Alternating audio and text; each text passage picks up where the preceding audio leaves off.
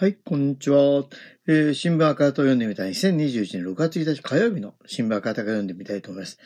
まあ読みたいページはね、たくさんあるんですけれども、あのー、今日ご紹介するのはですね、八面の経済の欄で、今日から始まったシリーズ、えー、コロナ禍と資本主義、えー、で、5回連載ということですけれども、えー、格差危機1、妄想と神話はびこる世界っていうですね、これを読んでみたいと思います。世界にわた新型コロナウイルスの感染は、現代資本主義経済に救う構造的矛盾を明らかにしました。シリーズコロナ禍と資本主義で問題点を考えていきます。不平等というパンデミックへの取り組み、新時代のための新しい社会契約。昨年7月18日、国連のグテレス事務総長はこの題を掲げ、ニューヨークで演説しました。毎年4月18日は、南アフリカで人種隔離政策、アパルトヘイトを撤廃に導いた故ネルソン・マンデラ氏の国際デーです。脆い骨格。グテレス事務総長は強調します。新型コロナウイルスの世界的大流行、パンデミックは、私たちの世界の猛者を露呈させた。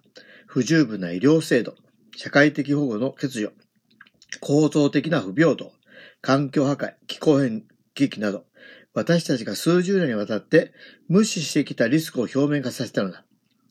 極度の貧困に陥る人がさらに1億人増える恐れがあると、グテレス事務総長は指摘します。歴史的な規模の基金が発生する可能性についても触れました。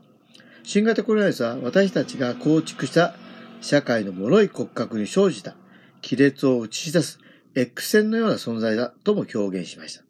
そしています。あらゆる場所で誤謬や虚偽が明るみに出ている。自由市場が全ての人に医療を届けられるという嘘。無給の育児や介護は仕事ではないという虚構。私たちが暮らす世界に人種差別はないという妄想。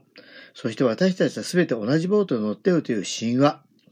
事実私たちは同じ海の上を漂っているとしても、豪華なヨットに乗る者もいれば、流れてきた残骸にしがみついている者もいる。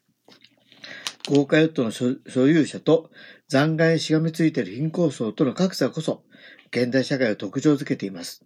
ところが、すべて同じボートに乗っているという考え方は、富裕層と貧困者に格差や対立、矛盾が存在しないという見方につながります。このような虚構や妄想、神話がはびこる世界は、現地から人々の目をそらせたいと思っている大企業や富裕層たちにとって都合のいい場所なのです。資産急拡大。世界で最も豊かな26人は世界人口の半数に等しい資産を保有している。グテレス事務総長。これが私たちと生きている世界の紛れもない現実です。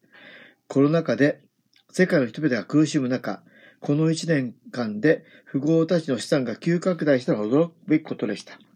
米州、ホーブスが4月6日に発表した2021年版の世界長者番付によると、資産総額が10億ドル、1090億円を超える富豪、ビリオネアの数は、前年比、えー、660人増の、えー、2755人と過去最高を更新しました。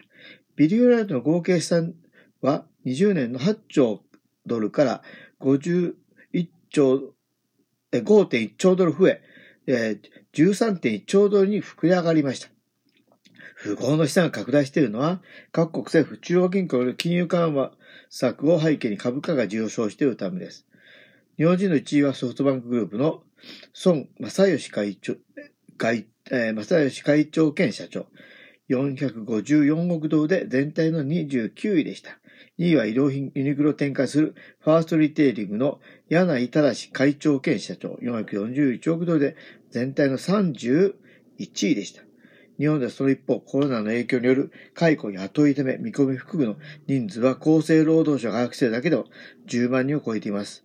国際通貨基金 IF の、えー、ゲオルキエは専務理事は指摘します。行き過ぎた格差は成長を妨げ、国の基盤を空洞化させる。ということですね。うん。これ続くということで5回連載ということになります。えー、そうですね。これもね、まあちょっと明日以降もちょっと楽しみですが。で、スポーツ欄のとこもね、これどうしようかな。まあコロナ関連というかね、ではありますが、ちょっとまあここまでにしていきましょうか。ということで、えー、2021年6月1日火曜日の新聞カータを読んでみたです。ここまでお読み、あ、お聞きいただきありがとうございました。